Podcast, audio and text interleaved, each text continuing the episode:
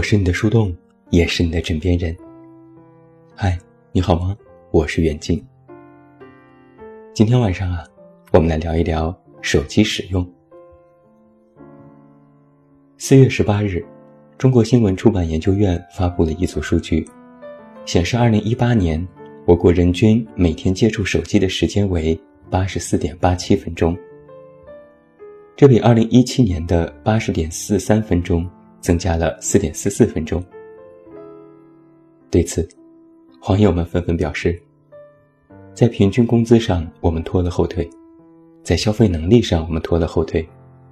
这次在手机这件事情上，我们终于没有拖后腿了。作为一个成年人，尤其是九零后的年轻人，使用手机的时间已经远远的大于了这个平均值。同样在四月十八日，北京大学心理与认知科学学院发布了《九五后手机使用心理与行为白皮书》。数据统计。九五后的年轻人平均每天使用时间达八点三三小时，九五前日均使用时间为六点七七小时。九五后比九五前长了百分之二十三，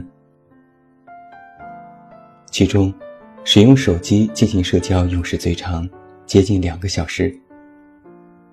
九五后更加青睐网络社交，其好友数是手机通讯录人数的一点六三倍。人均约两百四十人。在这份白皮书里，同时指出，九五后的平均月收入为两千两百一十元，购买手机的价格平均为三千六百六十二元。购买手机的平均价格是收入的一点七倍。相比而言，九五前的月平均收入为八千五百零二元。购买手机的平均价格为四千三百二十六元，手机价格仅占平均月收入的一半左右。九五后年轻人使用手机品牌的前三名分别是苹果、荣耀和华为。使用苹果手机的九五后比例为百分之三十一点五一，荣耀的比例是百分之十九点零七，华为的比例是百分之十一点八七。外观设计和流畅性，是九五后年轻人购买手机的前两名关注特征。在换机频率上，九五后换手机的换机时间为二点二年。其中，学生群体的九五后换机频率为二点三年，非学生群体的九五后换机时间为两年。手机已经成为了社会人必备的生存工具。一个成年人可以有三个手机、三个电话号码、三个微信号，这都不稀奇。但你如果遇到一个成年人说自己不用手机，那就很像个怪物了。上周五的时候，微博就有九五后每天使用手机八点三三小时的热搜，截止目前贡献了两亿阅读、三万讨论。网友们纷纷就这个平均时间贡献了这些沙雕评论。有人说：“你小瞧九五后了，我们是从睁眼玩到闭眼。我玩手机的时间比上班的时间还长呢，几乎一天二十四个小时，除了睡觉，其他时间都在玩手机。”还有的人说：“为什么要浪费大好的青春，独自在家玩手机呢？”你要主动踏出门呢，跟好朋友聚在一起，找个惬意的咖啡馆，在靠窗的位置坐下来，借着阳光一起玩手机。我曾试过不玩手机，但没有成功。一部手机，我们的使用时间大约是三到五年，只有人类寿命的二十分之一。手机只是你生活的一部分，而你却是它的全部。请放下手边的杂事，多多陪陪你的手机。还有九五后年轻人表示不慌，因为马上零零后就会来破纪录了。许多年轻人都说，晚上使用手机最不可自控。大部分的心理活动是这样的：晚上二十二点，刷会儿微博就睡；二十二点三十分，看会儿微信就睡；二十三点，再玩会儿手机游戏再睡；二十三点三十分，再看会儿小说就睡；零点，小说真好看，睡什么睡？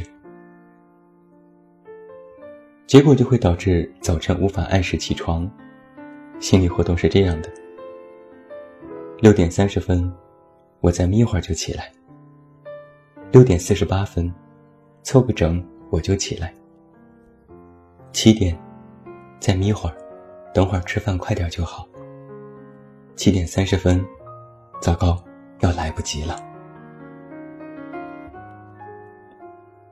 有些品牌的手机已经有了屏幕使用时间这个功能，可以统计你每天看屏幕的时间，并能够统计出你每天使用哪个 APP 的时间最长。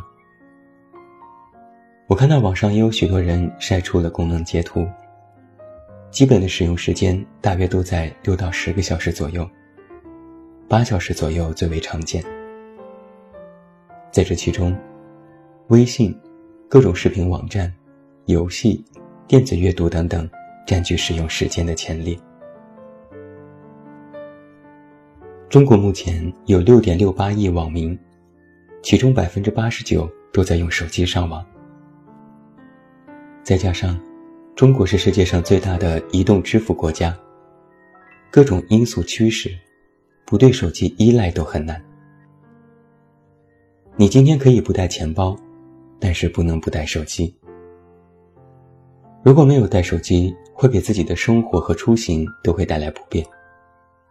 更重要的是，心里会感觉非常不踏实，总觉得会有什么事情发生，但会因为没有带手机而错过。所以网上有人说，没带手机，感觉这一天都在裸奔。手机从一个通讯工具，变成了如今的生活必需品。随之而来的就会有一些问题。在二零一八年，《人民日报》就曾经发文说，新世纪有一条社交礼仪，叫做“没事儿别打电话”。很多人或许没有社交恐惧，但却有电话恐惧。平时和人交流时完全没有问题，能说会道，但是只要一接电话，就会马上结巴。有人手机常年静音，能不能接到电话全靠缘分。没有社恐，但是有电恐。现代人习惯用各种社交软件进行交流，在非及时的沟通当中，可以有一定时间的缓冲，组织语言，调整情绪，甚至可以暂时的玩失踪。但是接电话就不一样了。电话一来，就意味着你必须将神经高度绷紧，必须及时回应对方说出的话，并做出判断。这就让已经习惯了社交网络的年轻人非常头疼。现代人已经将电话铃声视为了社交三大恐惧之一。人们开始有了一个默契：如果不是非常重要的事情，基本不打电话。电话是一个警报。在日常的社交当中，按照事情的轻重缓急，大致可以分为邮件、微信文字、微信语音、短信、电话，不停的打电话。所以只要打电话，八成都是临时安排和变化，必须马上处理的不得不面对的事情，甚至是有着严重后果的糟糕事情。而且，现在打电话的人，熟人偏少，陌生人增多，人们开始逐渐受到了骚扰电话的困扰。根据统计，手机用户几乎每两天就要接到一个陌生电话骚扰。在一份2018年的电话号码拦截数据当中，广告推销以百分之五十三位居首位，其次为房产中介、诈骗电话，还有保险理财。所以就会有很多人，比如我，从来不接任何的陌生电话。在充分利用各种手机 APP 的监控电话来源，只有快递电话才能让自己心甘情愿的第一时间进行接听。同时，微信语音也在被许多人排斥，动辄长达六十秒的语音让人倍感压力，听也不是，不听也不是，有什么事情不能打字说呢？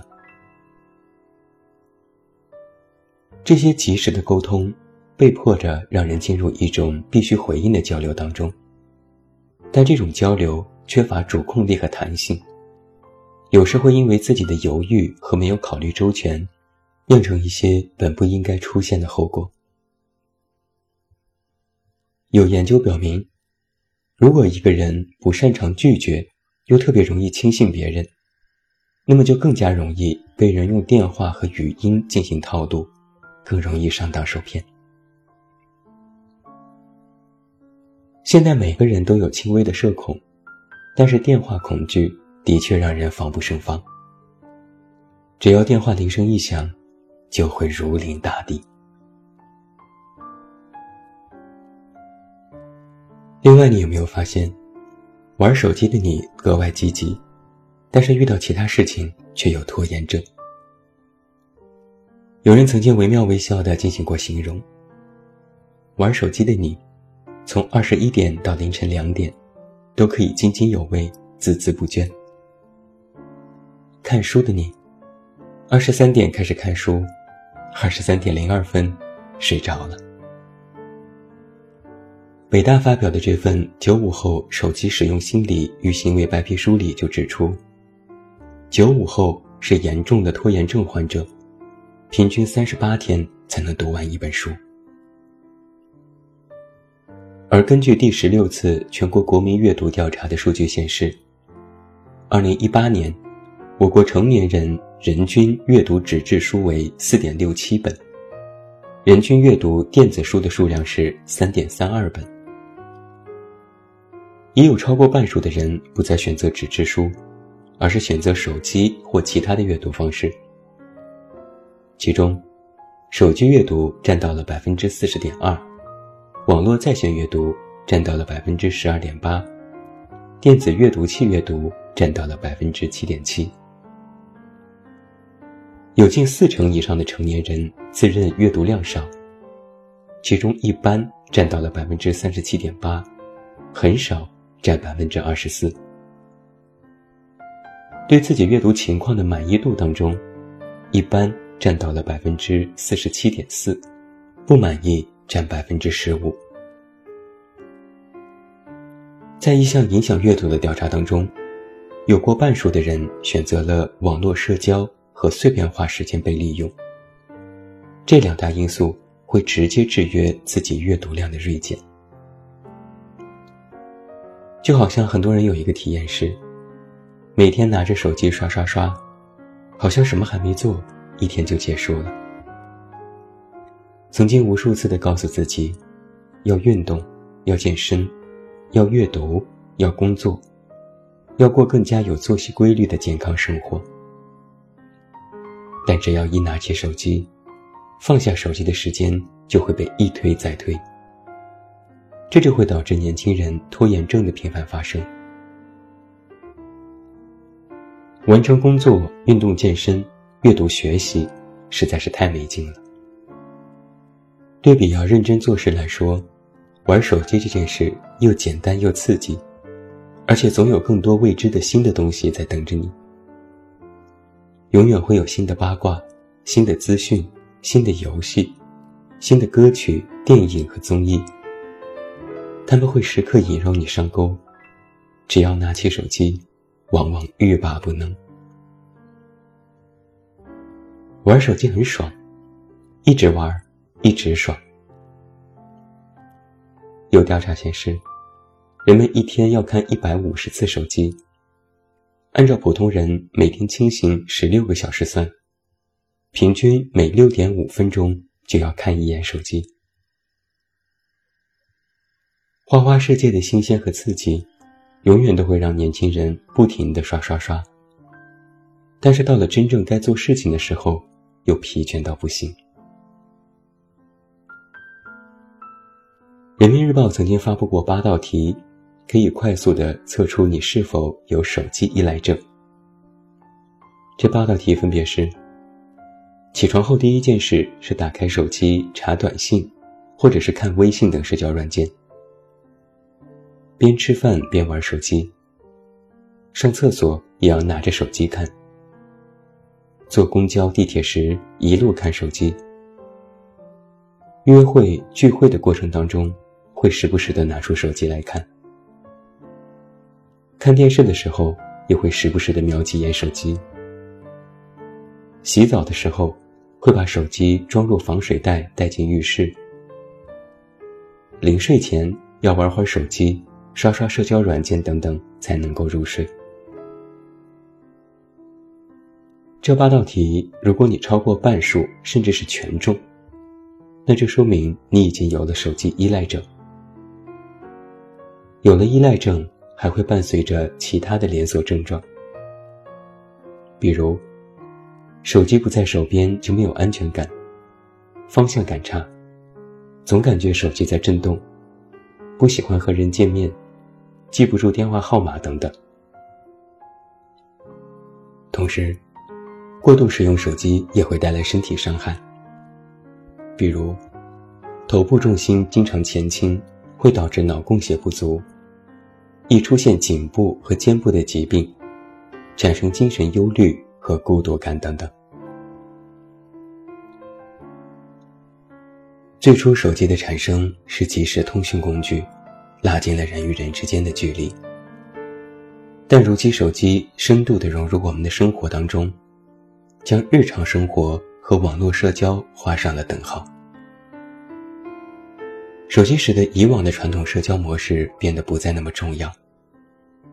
它虽然为人们打造了一个巨大的信息空间，让我们能够在任何时间和地点都能与外界连接，但是心理上的孤独却在不断的增加。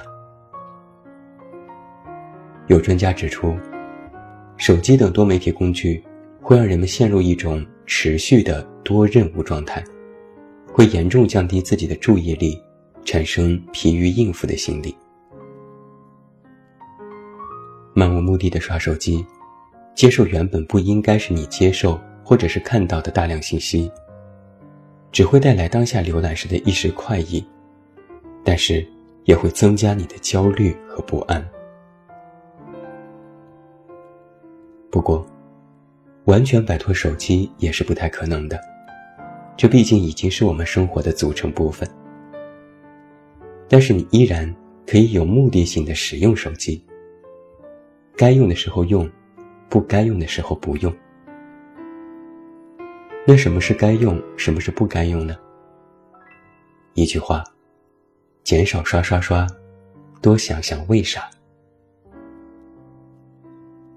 最后，手机也是需要休息的，好不啦？建议大家不要长时间的玩手机，对手机不好。